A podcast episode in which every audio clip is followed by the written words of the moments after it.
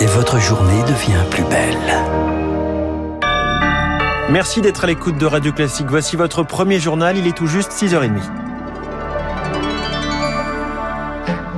La matinale de Radio Classique avec François Geffrier. Et Charles Bonner pour le journal. À la une ce matin aux États-Unis, une enquête parlementaire pointe la responsabilité de Donald Trump dans l'assaut du Capitole. C'était le 6 janvier 2021 après l'élection de Joe Biden. Résultat jamais reconnu par Donald Trump, persuadé que des fraudes ont émaillé le scrutin. À ses partisans rassemblés à Washington, une foule déchaînée qui avait envahi le siège du Parlement. La commission a recueilli plus de 1000 témoignages épluchés, 140 000 documents, les travaux conduits par sept démocrates et deux républicains, parmi eux Liz Cheney, devenue bête noire de son parti. Le matin du 6 janvier, l'intention du président Donald Trump était de rester président des États-Unis, malgré le résultat des élections de 2020 et en violation de son obligation constitutionnelle de renoncer au pouvoir. Le président Trump a convoqué la meute, a rassemblé la meute et a allumé la flamme de cette attaque. À mes collègues républicains qui défendent l'indéfendable, il viendra un jour où Donald Trump partira, mais votre déshonneur, lui, restera.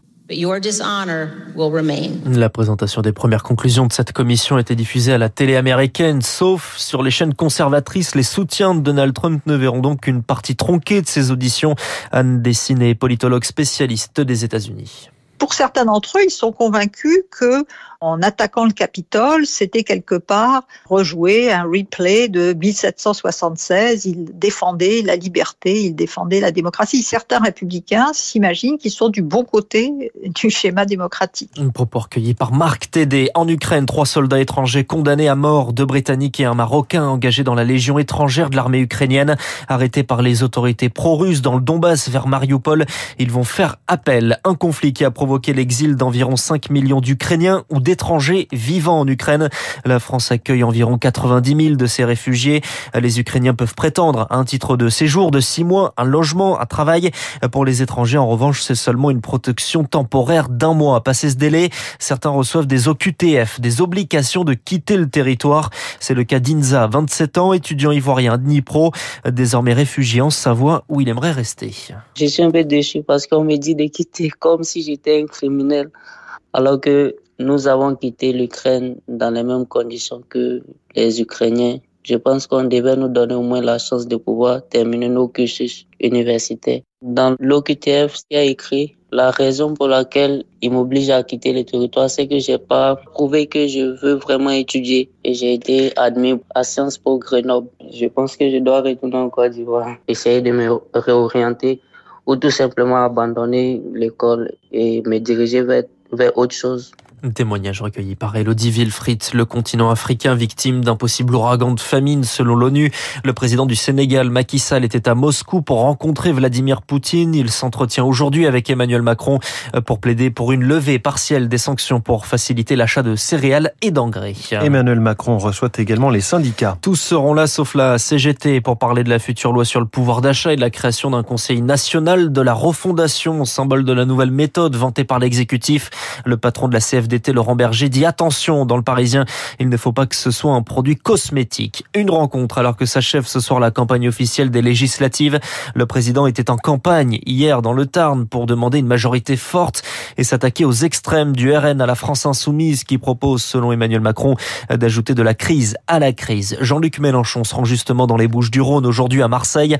Dans sa future ex-circonscription, le député ne se représente pas et laisse la place à son ancien directeur de campagne, Manuel Bompard qui arrive en terrain déjà conquis, Victoire Fort.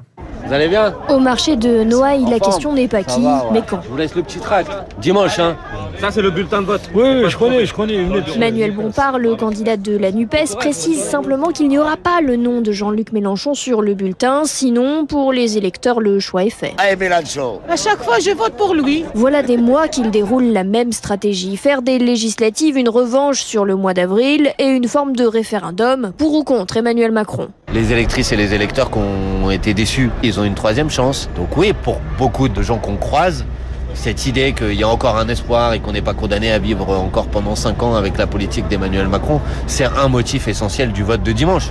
Au pied d'un immeuble, la candidate de la majorité, Najat Kodad, tente tant bien que mal de convaincre un petit groupe de résidents. On va vous donner de l'emploi, on va vous donner ci, on va vous donner ça, nanani, nanana. Mais on n'a jamais vu. Peut-être que les politiques que vous avez vues depuis 20 à 25 ans, c'est des gens qui sont experts de la politique. Moi, c'est pas mon cas aujourd'hui. Il y a quand même un projet qui est porté par le président de la République. C'est Marseille en grand. Si vous avez quelqu'un qui est dans l'opposition, ben, systématiquement, il va pas vouloir que ça réussisse. Abbas et Karim, 27 et 29 ans, sont attentifs, sauf qu'ils n'ont pas l'intention de voter. Ils ne l'ont d'ailleurs jamais fait. Autre candidat dans cette circonscription, Julien Tellier pour le Rassemblement national et Solange Biaggi pour les Républicains. La liste complète des candidats à retrouver sur radioclassique.fr. Les suites judiciaires du refus d'obtempérer samedi à Paris, le conducteur du véhicule est mis en examen pour tentative d'homicide sur personne dépositaire de l'autorité publique. Les policiers avaient utilisé leurs armes tuant une passagère du véhicule. Le maintien de l'ordre également en question après l'organisation chaotique de la finale de Ligue des Champions au Stade de France. Plusieurs auditions au Sénat hier et révélation surprenante de la Fédération française de football. Les images de vidéosurveillance du stade n'ont pas été conservées et supprimées après sept jours car la justice ne les a pas réclamées. Un élément qui risque d'attiser la colère des supporters de Liverpool. Le journaliste du Mail on Sunday, Rob Draper, était présent au match à Paris. Tout le monde, je dis bien, tout le monde ici est très en colère et veut des explications. En deux jours, le club de Liverpool a reçu 5000 témoignages et maintenant, c'est autour de deux fois plus et ça va encore continuer. En tant que journal, on en a aussi reçu. Tellement de fans ont été impactés de manière différente. Agressions sexuelles et physiques, des vols, tellement de fans qui nous ont dit que leurs tickets n'ont pas marché et qui ont bien sûr dénoncé les techniques policières, les gaz lacrymogènes. C'est certain en Angleterre cette affaire est loin d'être terminée. Du sport sur le terrain, du vrai gare au faux pas pour les Bleus après une défaite puis un nul. L'équipe de France de football joue ce soir en Autriche à Vienne en Ligue des Nations.